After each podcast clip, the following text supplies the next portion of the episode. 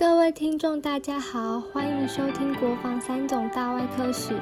今天我们邀请到的专访来宾是现任三军总医院大肠直肠外科饶树文主治医师，也是国防医学院医学系外科学科教授。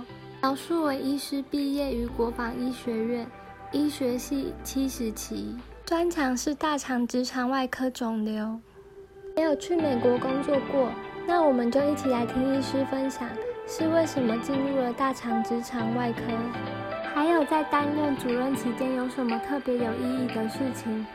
在三种的日子和去美国的那段日子中发生了什么，及带来后续什么影响？就让我们继续听下去吧。那今天我们针对今年的国防一百二十周年校庆到了，然后我们也特别这一次在制作国防三种。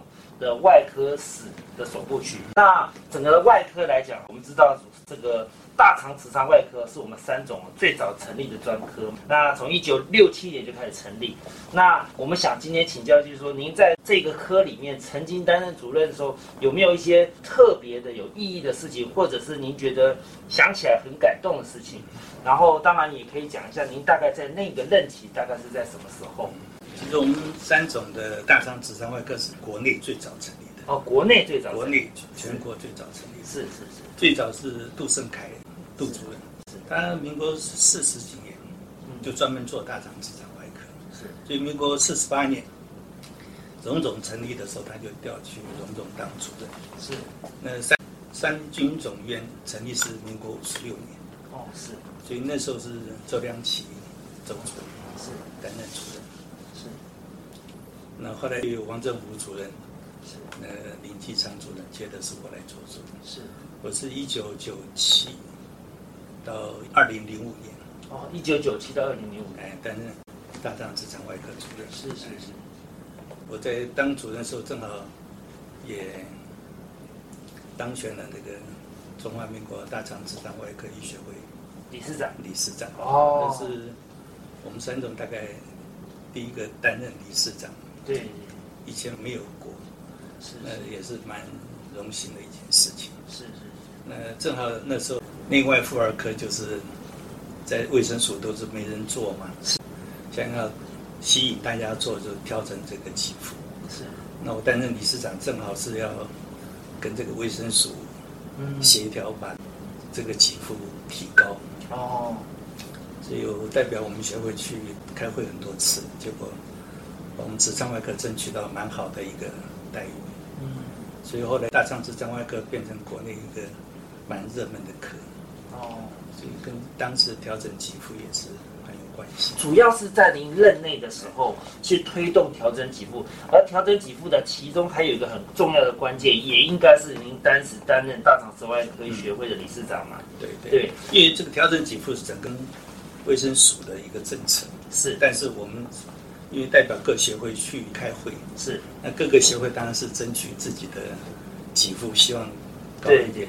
但是我因为我是代表你，我们是大肠直肠外科医学会，呃，经过很多次协调，最后得到一个蛮理想的一个。嗯，因为以前总额给付之下，好像各个分科都分的不多，它是每一科多少多少。是，但这次调节它就是按照这个比例去调，但我们也尽量争取到。那在争取这个调整给付的时候，您当时有没有提出比较重要的一个让这个卫生署觉得确实应该调整给付上来的一个重要的一个证件，或者是您的想法？像当我们也是，就是说，因为直肠外科总是人数不多了，是，但事实上大肠癌也是每年比例一直上升，一直上升到全国第一位，就是发生率是第一位。所以这个人也是需要专科医师来治疗。事实上，我们我们国内这个专科医师制度，大肠直肠外科是民国七十六年成立的。嗯，哎，这个专科医师，事实上我们这边是蛮专业的，比美国还要专业。嗯，因为美国大肠直肠癌百分之八十几乎都是不是专科医师开的。哦，因为他们一般外科的医生也可以开。嗯，而且。大部分都是在那种中小型医院被开掉，是一年大概开个二三十台的大肠癌。是是是。所以跟我们国内的差比较起来，就我们几乎大部分都是我们大肠直肠外科开掉的。是是是。而且每家医院都每年的手术病人是非常多，所以比较起来，我们还要更专业一点。是。那您当时在回到三在三总担任主任期间，您有没有觉得说，在前辈的这个带领下，到您这边可能在直肠外科可能是最发扬光大的时候？是那时候的我们的参加这个直肠外科的专科医师，大概有没有特别不一样人数？我们大概过去每年大概训练一个住院医师。是。那我当主任的时候，我我那时候因为一直从我一毕业就是担任。助教、讲师，然后是副教授、教授。我大概民国七十九年，啊，大概三十八岁的时候，哦，升到固定的教授。哇，很早。那个时候是还是教育部来审定，还不是各学校自己审定。嗯。所以我那时候算是比较早。嗯嗯。所以我也觉得这个升等对医生来讲是蛮重要的。重要。所以我也是鼓励大家能够多写文章。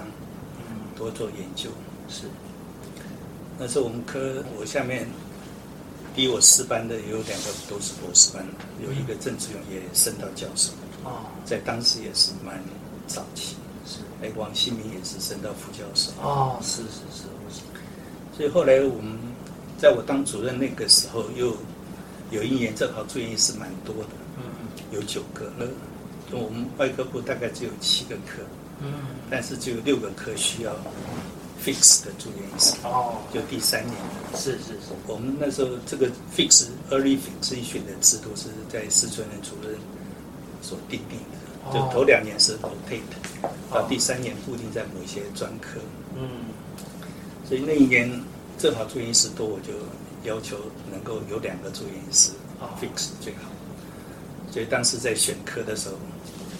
他们有排名次嘛？啊，由名次第一的先选，是，就第一名就选大肠直肠癌，就第二名他还是要选大肠直肠癌。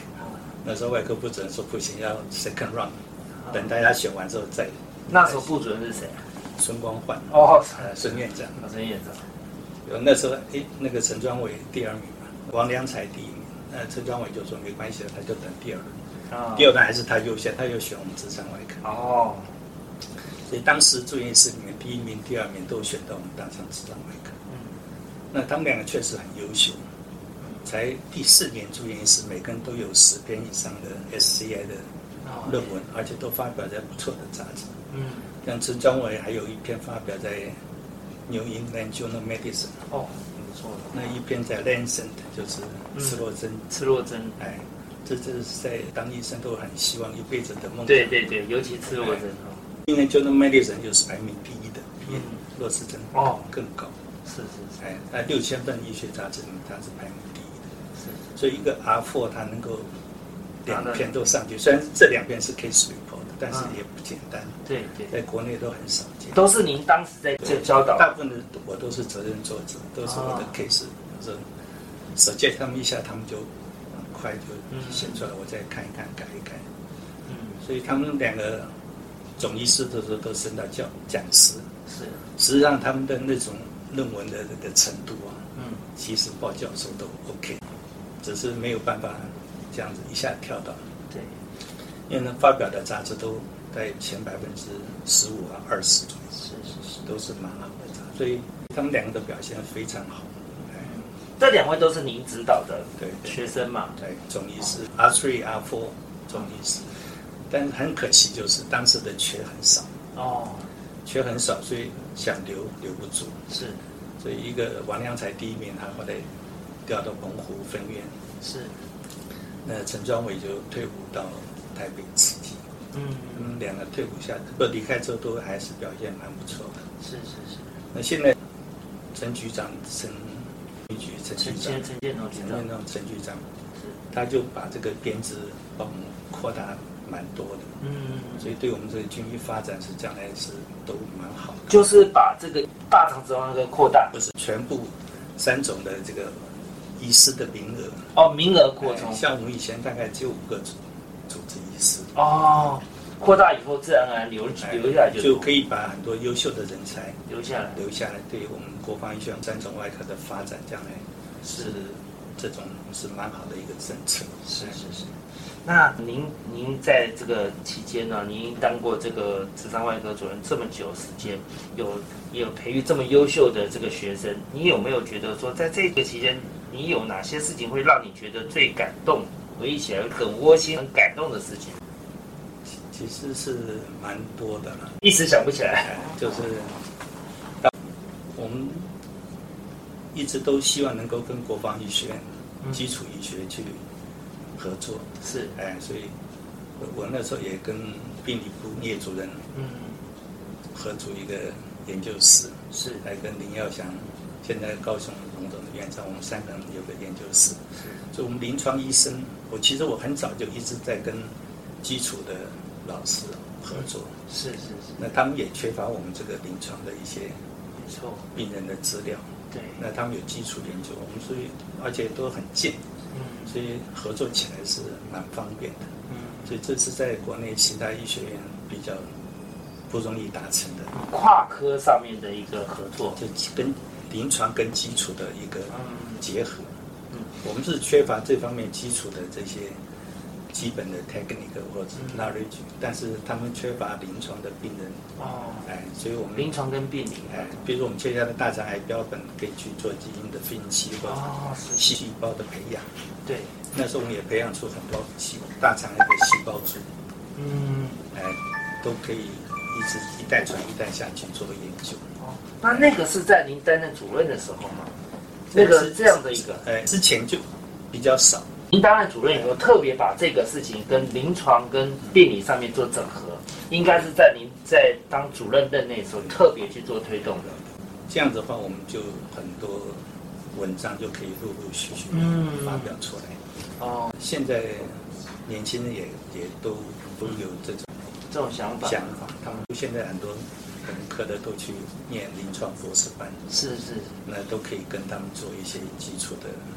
的研究是不是当时这两位优秀的明代的学生，也是因为有透过临床跟病理上面的这个搭配，所以他们会有更多的想法来执行。那个时候，因为他们的还比较忙，嗯，所以我们通常是真的组织艺术比较有这么多的时间去跟这个 research basic 做 research。是是是，他们那两位都是其实因为临床工作忙。所以他们都是比较写的都是临床的 paper 啊，但是就是也包我个人很多的经验，嗯，包括开痔疮我自己创的方法，嗯，包括我们痔疮有环切术，啊，啊，我们这边就发表四篇，一篇在 New British Journal Surgery，就英国皇家医学杂志，啊，英国皇家医学杂志。是排名这个第五、第六的，对，还有 Disease Colorectal。还有 International Journal of Colorectal Disease，嗯，就发表的杂志都不错，所以有关痔疮，我们自己新创的方法就有四篇在国际上发表。那有一篇肛门瘘管的串线疗法，也是我自己在国内我是最早做的，哦，也发表一百二十个 case。那个您刚讲的这个肛门瘘管的这个新的这个您发的串线疗法。是在什么时候做的？是什么时候开始做这个？是在先聊多久？嗯，那时候还没做主任，哎，还没做主任。哦，那算是更早了哈。是我陆陆续累积的一百二十个 case，嗯，一百二十个 case 也在医学会发表，也发表在英国呢那个皇家外科的医学杂志。嗯，后来发表之后，美国明尼苏达大学的那个主任 Over。啊，Gover 他是美国当过美国大肠直肠外科医学会理事长，是也写过教科书。他给我一个 email 说恭喜我，哎，这篇是他所看到最大的一个 series。哇，他蛮赞同我的。是是是。哇，那可以说您是在整个大肠直肠外科里面，您是最可以说是把整个直肠外科发扬光大的一个一个主任。就说我们在痔疮瘘管方面，啊。我我们自己觉得我们三种的一个程度，当然也是老师传下来的。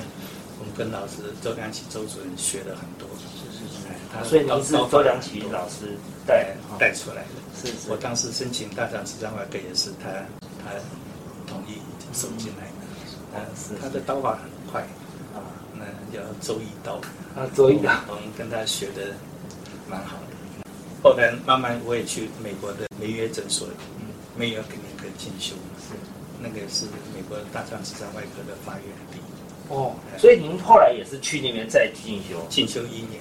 哦，没有，那是当主任之前的。哦，那是谁推荐你去的？我也是做，当时干总医师的时候是施存仁主任。哦，我我在他下面做总医师。哦，他就有一天把我叫去，他说，意思说要送我出国进修。哎，那时候我还才刚总医师嘛，那后来总医师完就做了一年的主治医师。嗯，那我再请石春仁主任还有蔡周庸院长、王冠院长各写了一个推荐函。我就申请到梅耶那个主任继续。当时也是我拜托一个同事，他在那边学皮肤科，嗯，他有帮我去打听，他说那边已经过了申请期了，嗯，而且每年很多人申请，就没想到我寄去的时候，我又把我这边做研究的 paper 进去，嗯，他就 accept 我过去做一年的，哇，去学习，嗯，这个我去一年。写了四篇 paper，嗯，都登在是蛮好的杂志，哦，而且都被三十几本、四十几本教科书引用进去，在当时要被 textbook 引用进去是不容易。对，到到时候可不可以跟您请教您那四个 paper 的名称？然后可不可以稍微到时候拍照给我们看，拍照给我们登在采访的旁边，然后我们做一个照片，因为您刚刚讲的这四篇的 paper 应该是。让您后面的再回到三种的时候，可以再持续往前的另外一股力量。对我大概四篇 paper，我就回来之后就明三十五岁升副教授。嗯嗯嗯。那我后来回来继续做老鼠的动物实验，有关大肠癌方面是也是跟基础合作。哦。发表之后都登在那个直肠外科美国。这个官方杂志是我们直肠外科最专业的，人那时候也是三年之后就升了固定教授。哦，也就是说您三十八岁的时候升教授，三十五年副教授。哦，中间三年，三中间三年，然后三十八岁升教授，同时也是职场外科学会的理事长。那时候还没有，那时候还刚还年轻。哦，但我升教授也是正好这沈院长哦当外科部主任哦，所以他也没有。很帮忙的，就我一申请他就同意了。哦，本来那么年轻是实在是不敢申请，因为上面的对对对，那时候真的很年轻的，没有是报销是是，所以我那时候就才正好三年就正好有配合就试着报一下，就报上去三个月就通过。所以您三十八岁担任教授，其实应该是在三种里面算是最早生的哦。我我这样子看来，好像没有。是三十八岁升正教授的。是我那个时候我报的时候是马院长有在报。哦。那后来马院长他的下来之后，嗯，接着没多久我的教授。可是马院长那时候他比你大大很多。对呀，所以他他是四十九岁，我是七十七。对呀，所以应该是说你是最年轻升任教授。那时候他是军医局长。哦。那之前就是沈施存仁是教授，外科部。第一个就是施存仁，嗯，第二个是是是，所以这其实这个施存仁施部长当时也对你影响很大。对，接下来就是我们的沈公沈沈院长，他能够能提拔你上，非常无私的能够把你提上当教授，我我能够报出去申请。嗯，那时候是还是教育部申请啊，是这这非常难得。那时候国防医学院的教长会要审核教授，嗯。必须十个委员十票通过啊，一票通过就不行。对，那现在是三分之二过就好，而且是院分内直接审。院内院审其实就那时候我们是报到教育部，教育部几乎都是台大审。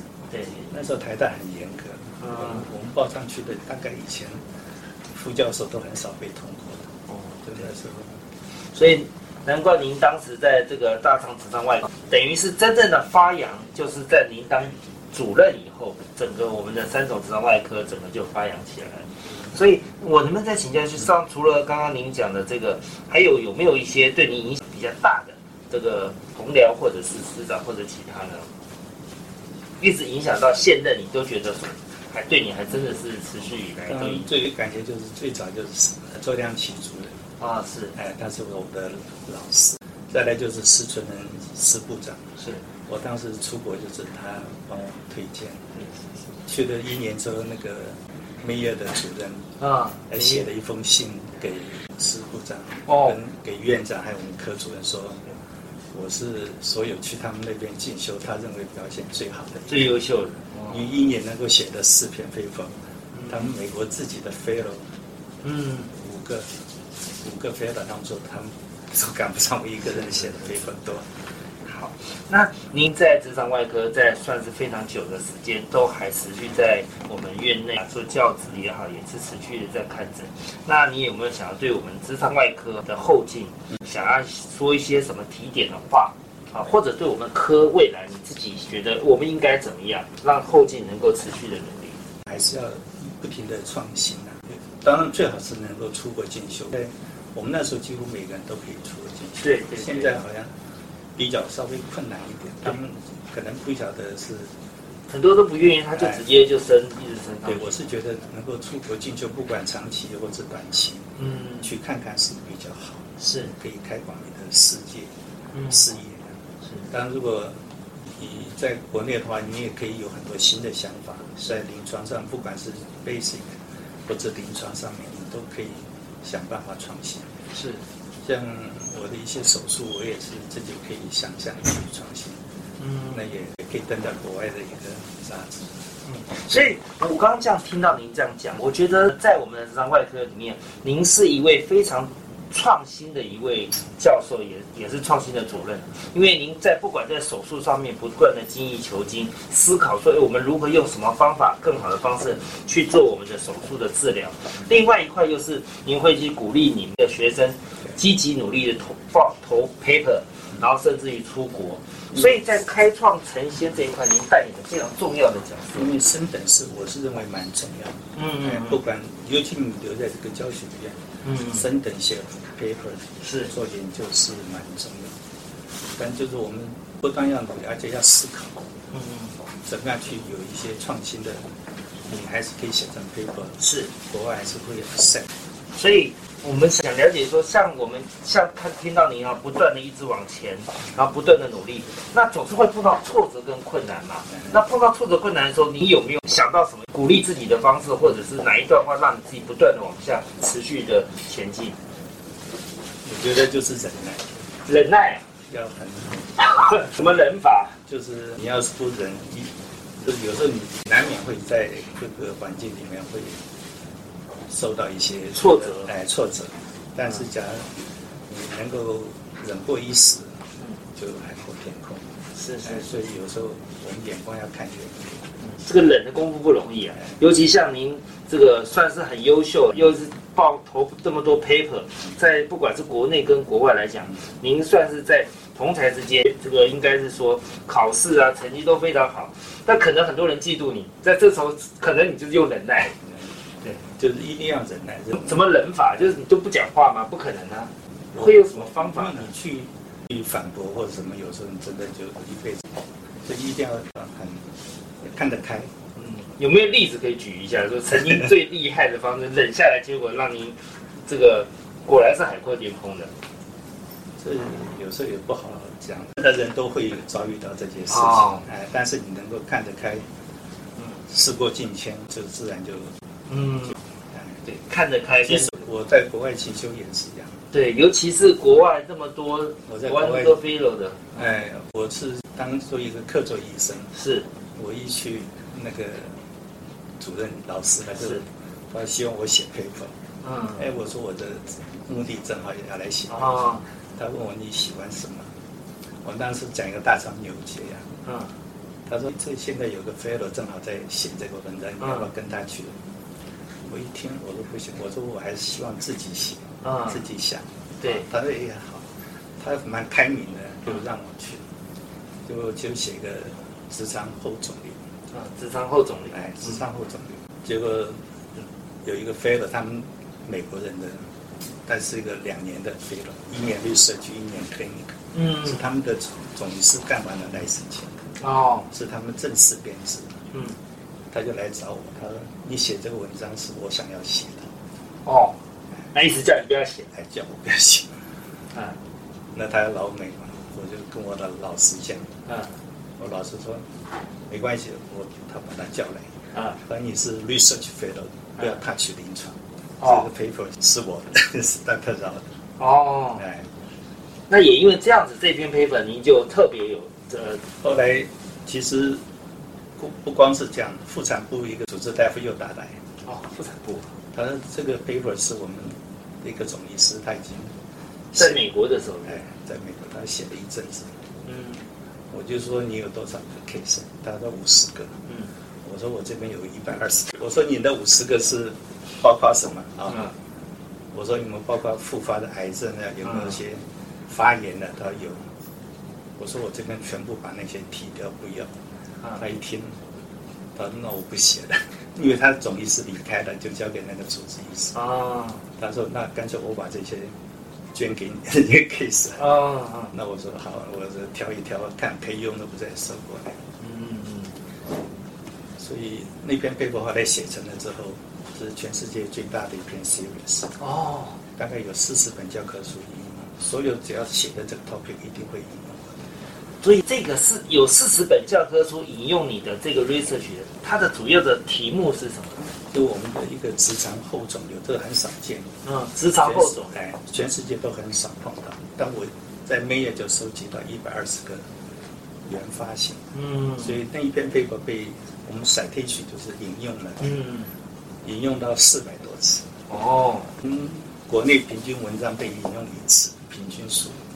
这个可能真的到时候要跟您请教一下那个照片啊，那个给我们好不好？那最后我们在国防一百二十周年，你有没有呃，对所有我们国防大外科啊，有没有一段话要给他们的？呃，因为这个外科史是一个承先启后的一个事情，是戴念子部长能够一肩承担这个工作是。非常不简单的，是是是，可以把这个外科史写出来，可以让大家参考，是。让后辈可以有一个遵循的一个 follow 的一个一个参考来参考，是。哎，所以这个是一个蛮理想的，是。而且军医长一听到这个事，他愿意出钱 support，嗯，这也是蛮好的，包括局长部长都这样做起来的时候，我是觉得蛮好的，OK，好。谢谢谢谢主任，谢谢谢谢。谢谢收听国防三种大外科史，相信听完饶书文医师的专访获益良多。